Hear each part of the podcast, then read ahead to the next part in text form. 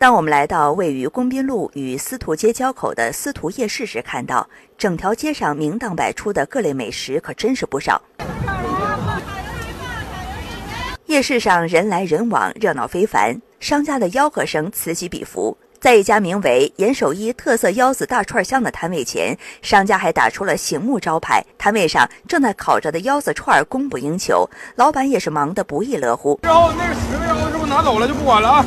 当有市民来买串儿，只见这位老板收完钱，直接从塑料箱里取出一把串儿，随后悠闲地点了根烟，左手拿烟，右手徒手抓起调料撒在正在烧烤的串儿上，烟灰则不时地随风飘落。这鞋烤不掉啊，都好了腰子，能吃吗？能吃了，好了。在生蚝摊上，我们看到摊前摆满了市民吃剩下的餐盒，有些使用过的餐盒还会被风吹到烤炉上。只见商家淡定地用正在烤生炉的食品夹子将这些餐盒夹了回去。热爱在这样的小摊上吃东西的多是年轻人，啤酒加烧烤吃得很尽兴，但是却往往忽略食品安全和环境卫生问题。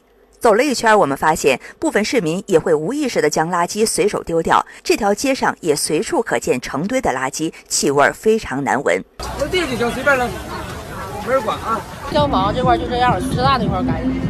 说白了，是人是素质，吃完可哪扔？一天得打无数遍，地老百姓都往地下扔，扔地的严，扔地的严。夜深了，当人群渐渐散去，环卫工人也开始每晚更加忙碌的清扫。在这里，我们希望有关部门能够将夜市的环境卫生问题重视起来，多设置一些垃圾箱，加大宣传和清扫力度，为市民创造一个洁净的夜市环境。